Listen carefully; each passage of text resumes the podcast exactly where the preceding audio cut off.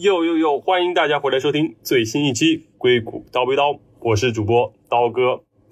这期节目呢，我想从自身出发，就是作为一个在美国的程序员、科技行业从业者，去聊一个跟我们可能平时不太接触到的一个话题，就是中年危机。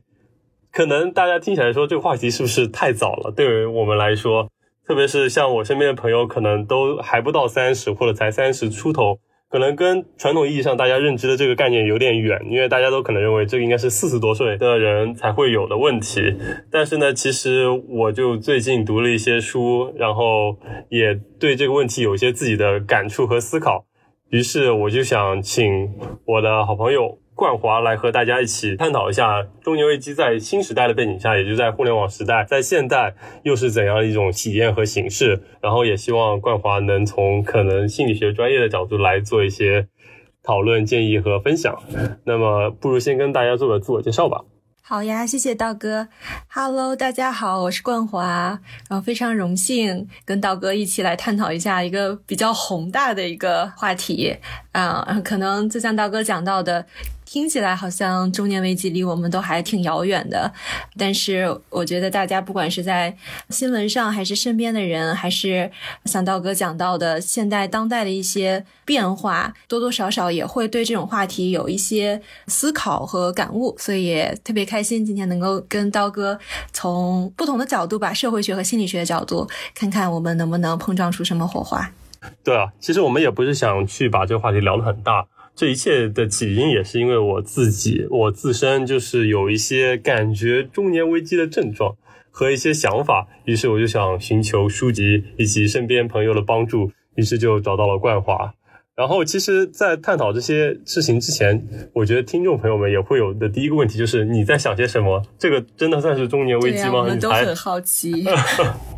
对对，然后我其实可以先从我自身出发去分享一下我看到和想到的一些事情吧。比如说，就对于我们在美国来说，我其实已经算是比较幸运的一群人了。就是作为外国人，能在美国找到一份稳定的工作，并且能解决身份问题留下来，其实已经是在留学生群体中比较少的一部分人了。就是因为我们计算机行业程序员这个在美国的需求会比较大，然后大公司也都比较愿意去解决人才方面的问题，就比如说签证之类的，于是我们就能顺利留下来。但是在这里长期待下去之后呢，就是随着时间的推移，就会觉得其实在这边的生活也相对比较稳定了。然后你其实也很难说去做一些大的改变，比如说在可能我们拿到绿卡之前，我们其实是不能轻易去换一份工作的。其实我而是有一些其他宏大的梦想，我想去尝试，可能会付出比较大的代价，就可能就不能留在美国之类的。于是我就会有一种怎么说？对青春逝去的一种恐惧和忧虑吧，就总觉得好像自己人生已经定型了，就只能在美国做一个程序员，一直工作下去。然后我觉得这是可能其中一个起因吧，就是就感觉好像自己人生被过早的定型了。因为我感觉在对于中年危机的传统定义上来讲，也是一个人到了中年，家庭稳定，工作稳定。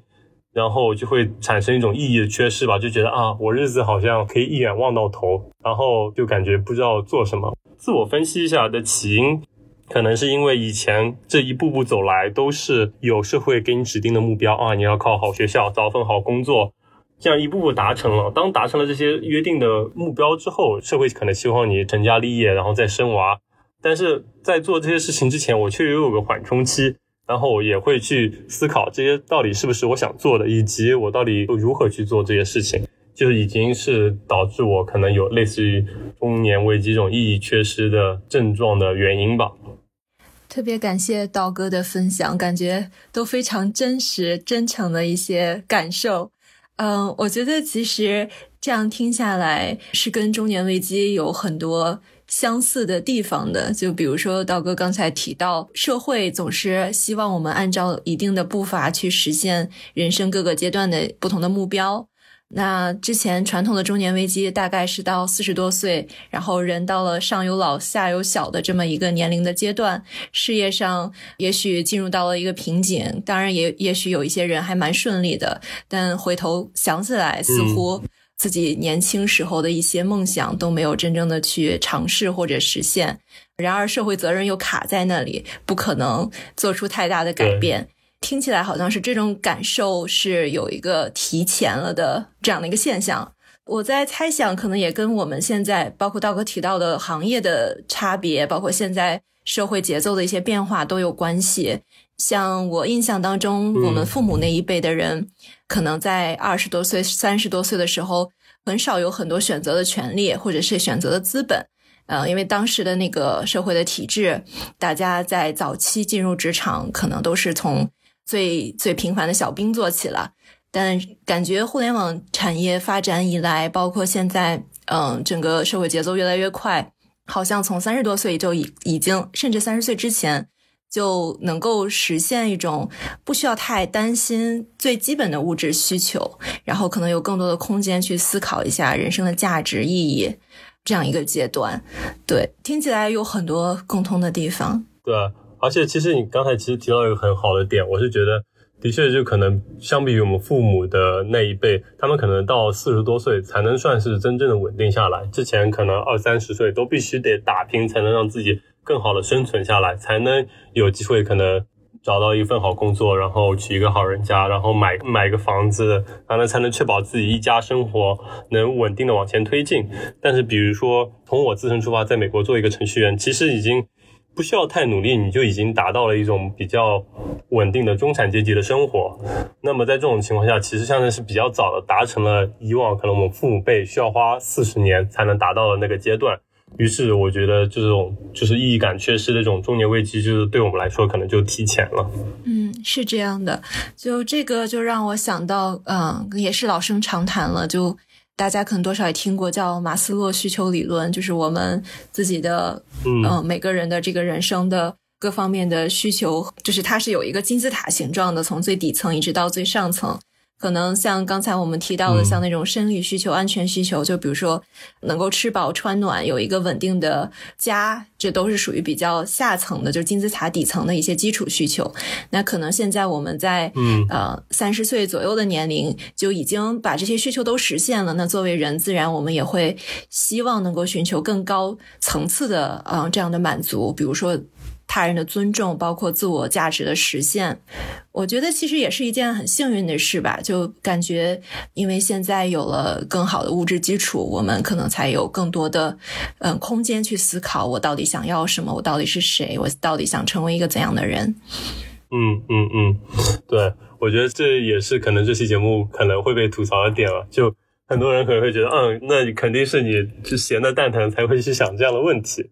就我也觉得可能是因为物质需求、底层需求被提前满足了，所以说才会有这样子的问题存在。但是我觉得的确或早或晚，对于可能对于所有人来说都会存在这样的一个疑问，而且也有可能是在底层需求还没有被满足的时候就会产生这样的疑问。这也就通过我最近读到一本书，叫做《从来也不会好过现在：中年人自救指南》。就是这一本书里面提到，虽然这书名有点浮夸，但是它其实也是一本比较怎么说应用哲学的书，然后聊到一些关于中年危机的一些内容。我觉得它里面有个概念，我觉得非常有意思，可以拿来用在这里，就是工具价值和终极价值。就比如说赚钱，它只有工具价值，因为赚钱本身不是我们的工目的，我们的目的是赚到钱之后会有更好的生活。但是有终极价值，那就是说，这干这件事情本身就让你很开心。就比如说你喜欢弹琴，那弹琴本身就很快乐。呃，喜欢打游戏，或者是喜欢出去玩，这些都本身可能对你来说有终极价值。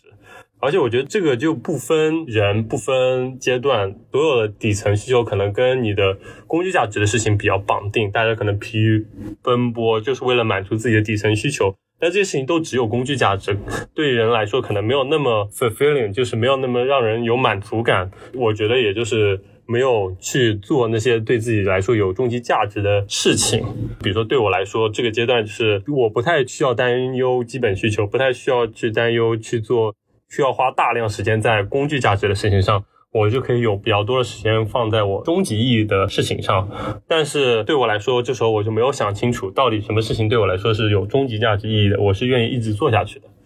然后可能就是因为我底层需求被满足了，我有比较多的时间去思考这些内容。然后对其他一些人可能还在奔波忙碌，但是我觉得他们肯定或多或少也还是会需要有时间去做这些事情。然后只不过现在暂时这个需求和这些事情并不是他们最紧需的事情。对，刚才讲到这个点特别好，就是之前对于这个需求理论的讨论也是说，其实。看似是个金字塔，但可能就像刀哥讲到的，它不一定是呃有一个顺序在的。就可能当我们的底层需求没有被满足的时候，我们仍然是对上层需求是有这样的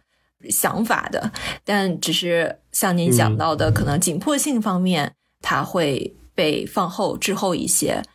同时，我还想到了，就是刚才你在分享的时候，让我想到了一个点，就尽管你刚才讲到有些是工具价值，有些是终极价值。其实你在分享自己的心路历程的时候，也提到，就如果想要去做出一些改变，做出一些尝试，其实是要放弃一些工具价值的东西的。比如说，在这个阶段，虽然说已经不需要担忧呃吃穿用度这些事情，但是如果说啊，我们就。夸张一点，比如说今天辞职了，要去要去追求自我梦想了，那可能一下子那个工具价值东西就不在了，啊，其实这是有也有一种束缚感吧，就总是会觉得有一些虽然好像得到了自由，但是仍然有一些东西在束缚着自己。呀呀呀！就是我觉得这个你说的这个角度其实也很有意思，因为我原来提到这个，可能我想到的更多是。这种选择权的丧失，我会觉得年轻的时候可能有更多的选择性，虽然可能很多底层需求没有被满足，还没有就是办法去赚钱养养活自己，但是就有那种无限可能的感觉，就那种感觉会让人觉得很爽。然后到了自己这个阶段，然后感觉自己的选择权非常的少，的确可能就会导致像你刚才说的被束缚的这种感觉，这可能是你刚才提到束缚感对我来说最大的来源吧。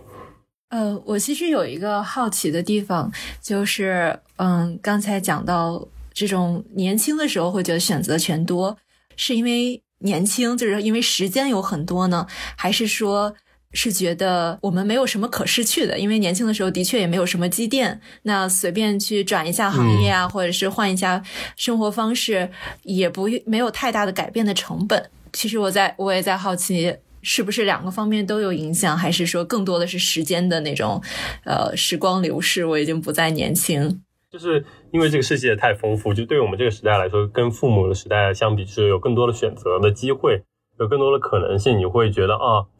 现在做的这个选择会不会不是最好的？当当初是不是还可以去走另外一条路？其实也会有这种这样子的那种遗憾嘛。然后当时有这种选择权，也是因为自己还没有做任何选择，而拥有这种选择权本身就觉得很爽。当然也会有伴有一些试试错成本更低这样子的好处。但我觉得我可能对我来说，更多的可能就是有这个选择权利，然后会觉得很好。明白。然后但是到现在就感觉。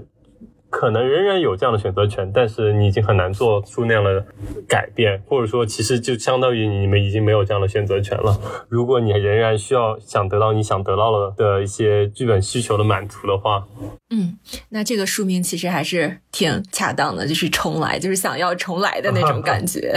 是的，就是想要重来的感觉，没错，这也是这本书书名吸吸引了我，就是这样的想法。明白，明白。其实。之前我们私下聊天的时候也有提到，呃，除了中年危机，最近也出现了一个 quarter crisis，就是二十五岁危机。二十五岁危机可能更多的是，比如我还不知道自己想要什么，其实是刀哥讲到的幸福的有选择权的那批人。但其实作为有选择权的那批人，可能在那个阶段更多的迷茫，就是不知道自己到底想要什么，适合什么。嗯，同时，呃，没有什么积淀，没有这些成就给自己带来这种自信感，包括跟身边人的一些比较，比如说，可能看到身边有一些人已经做出了一些成就，但自己仍然是刚刚毕业啊，初入社会，什么什么成就、什么积累都没有的一个状态，感觉好像其实每个年龄段都会有每个年龄段不同的，嗯，一些担忧、顾虑。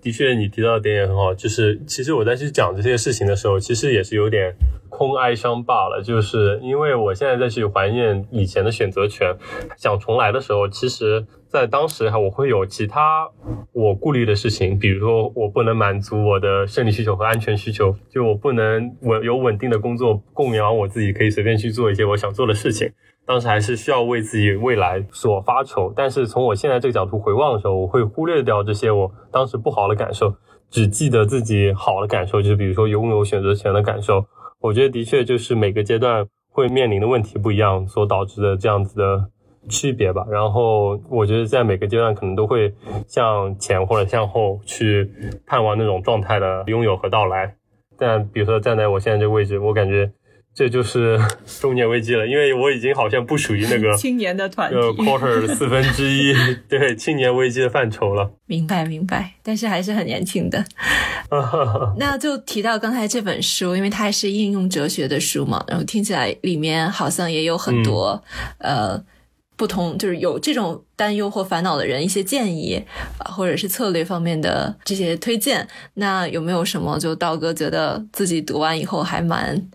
有共鸣啊，想分享给大家的。我们拥有选择权的时候，其实就是我们应该觉得快乐的地方，因为这说明我们，比如说跟父母辈那辈比，我们更加的幸福，因为我们不是说必须做。某件事情必须走哪条路，我们有权利去在众多选择之中做自己的选择，这是我们享受到的快乐的地方、幸福的地方。但是我们也要面对的问题就是，当你有选择的时候，你必然会导致你做出一个选择，你失去了其他选择，而且很多时候这几个选项之间可能是无法进行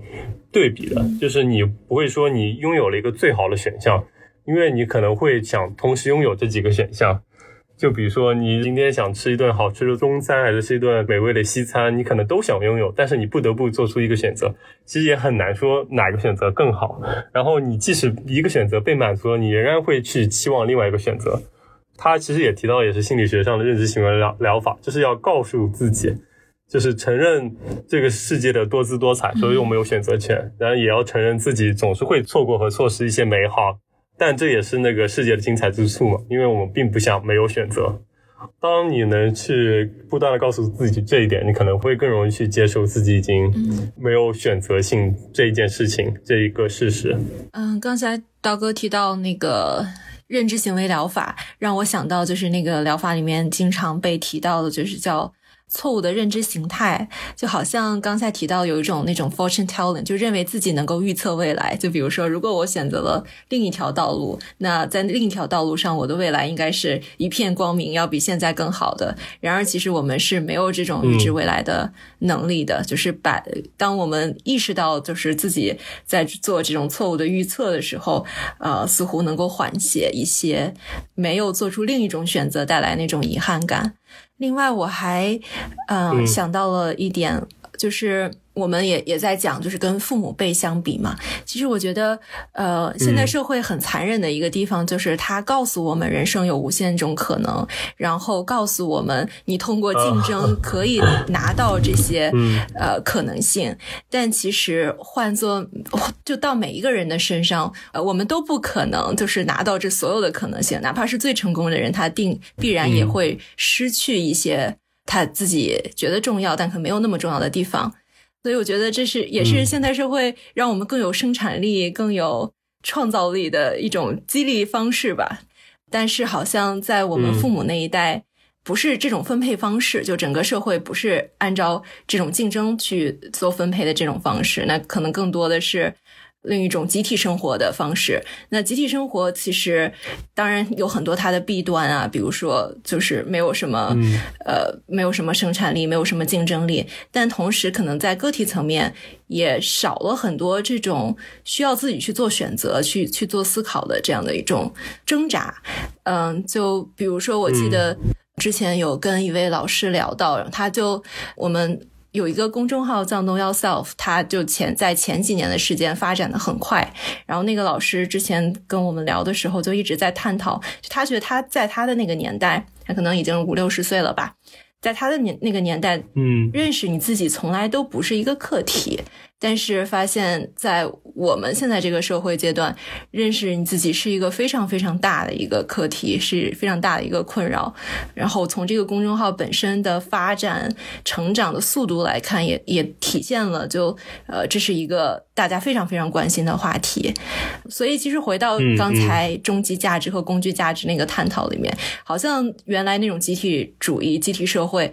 终极价值已经被定义了，就不需要自己去刻意的寻找。但现在终极价值对每个人又又是不一样的，啊，然后工具价值又让我们有这种错觉，说我可以实现所有我想实现的事情，啊，所以不管是这种落差，还是不得不去寻找到底自己终极价值是什么的这样的一个过程，都会是中年危机，包括现在说到中年危机提前的 一些可能的原因吧。对对对，我觉得的确是这样子，而且特别是对我们来说吧，就对于中国人来说，特别是我们这一代，就是有一些从集体主义向个人主义去转变，就有以以前有集体主义，就代表着集体主义的价值会被作为我们个人的价值，然后现在我们更多需要去寻求自己个人的价值。你仍然可以去用以前的那些集体主义的价值作为自己的标准，比如说跟从社会期望去不断的升职加薪，然后结婚生娃，然后一步往前走，其实就是在顺从一个集体主义的价值。然后在这个过程中，然后我觉得在新的时代，因为特别是在这种需求比较容易满足。其实就是会有更多的时间去思考、认识自己，去给自己找一个精神上的支柱吧。不是仅仅去实现可能集体主义的目标，就已经能满足自己的存在了。嗯，是这样的。嗯，我记得我简单翻看了一下刚才提到的那本书，它里面提到另一个策略就是更多的去关注当下，就是你享受你真的做事情这件事本身给你带来的那种愉悦感。其实我觉得有的时候，我们。这种思考绝对是有益的，就是对于未来的思考，对于过去的反思都是有益的。但如果想从心理学的角度去给大家一些建议的话，其实毕竟我们的生活还是一天一天的在这样度过的，然后我们唯一能够掌控的，那就还是当下的这个这个节点，不管我们做的事情是。真的是暂时满足我们吃穿的需求，这种工具价值的需求，还是说我们做的事情本身已经是向着这种终极价值靠拢？那在做这件不得不做、现在当下做这个事情的这个过程当中，如果能够享受这个过程，那可能会是一个比较安心、比较好的一个状态吧。嗯嗯，是这样。让我想起托斯托耶夫斯基的一句话，就是爱具体的人，不要爱抽象的人；要爱生活，不要爱生活的意义。像你刚才提到了，可能也是书中的建议，就是要落实到实处吧。就是空想这些当然可以，但更多的还是落实到生活中去做那些你想做的事情，不管它到底是终极价值还是工具价值，先去试一试，先去体验一下，然后可能就会有更多的。更具体的感受，然后你可能更容易去发现那些觉得自己更愿意做、更想做的事情吧。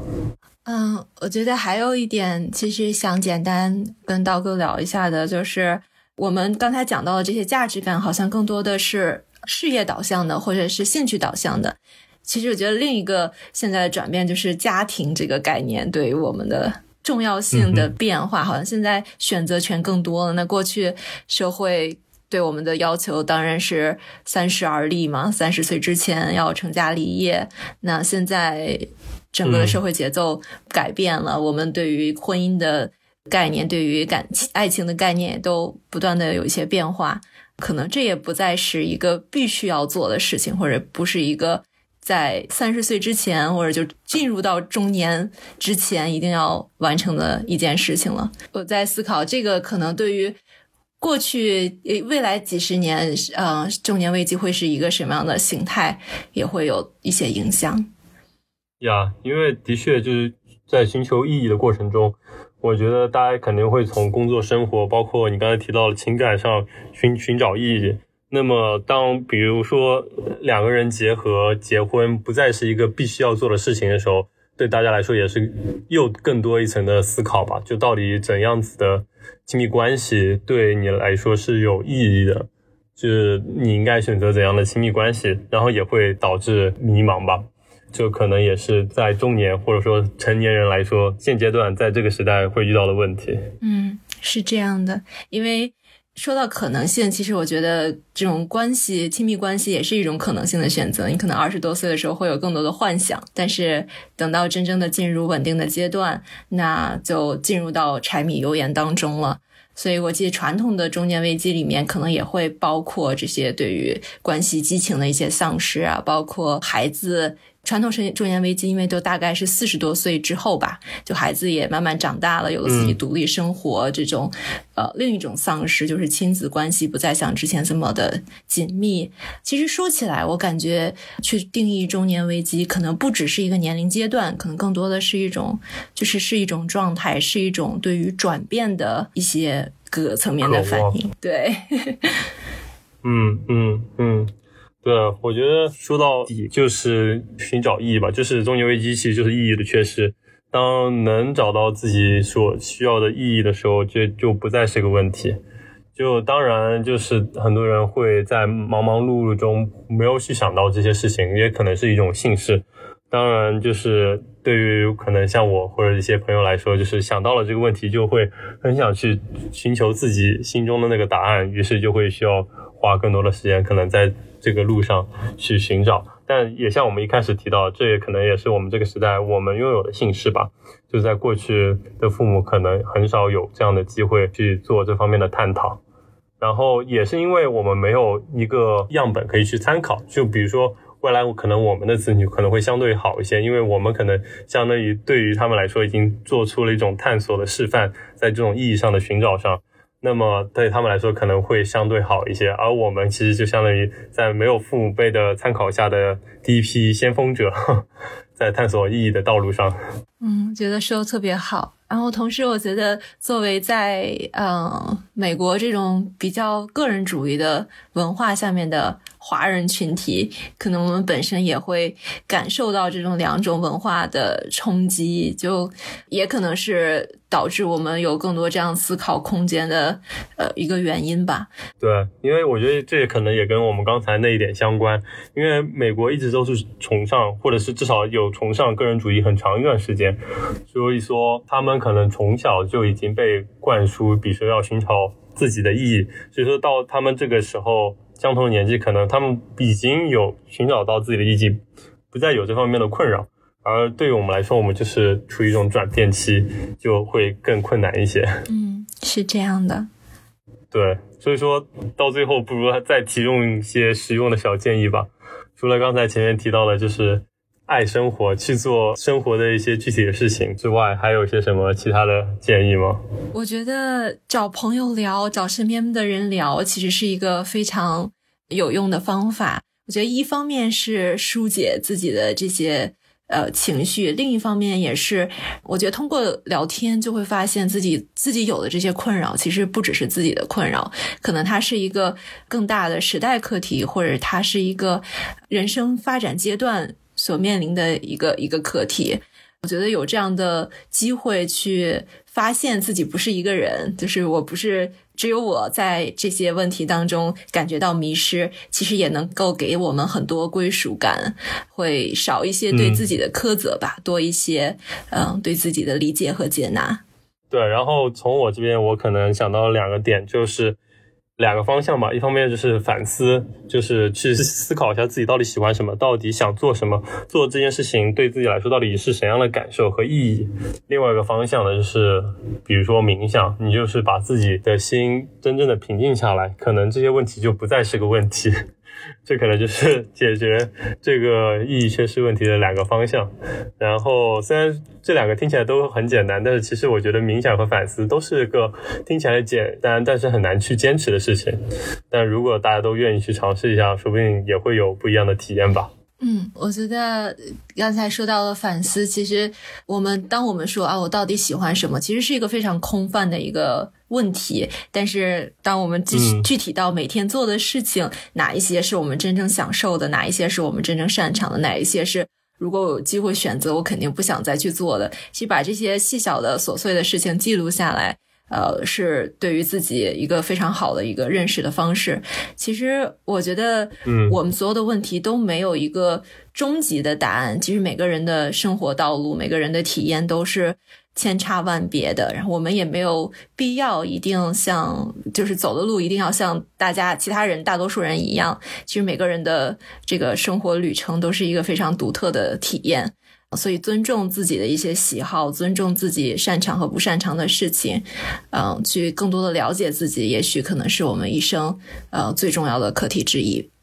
对，然后最后也希望大家能不要急躁。因为我觉得我其实也挺早就有这样的问题，但是也发现其实不急，你有一生的时间可以去慢慢解决。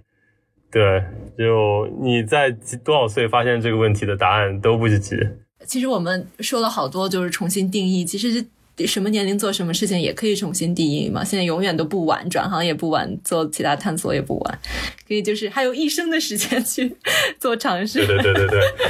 Anyway，对，是这样的。最终这个问题还是要抛回给大家。我们希望这次的讨论也能给大家能带来一点点的价值和意义吧。好的，那么也感谢冠华的到来。这期节目我们就聊到这里吧。如果感兴趣的朋友也欢迎在评论区交流。好，那么我们就下期节目再见吧，拜拜。下期再见，拜拜。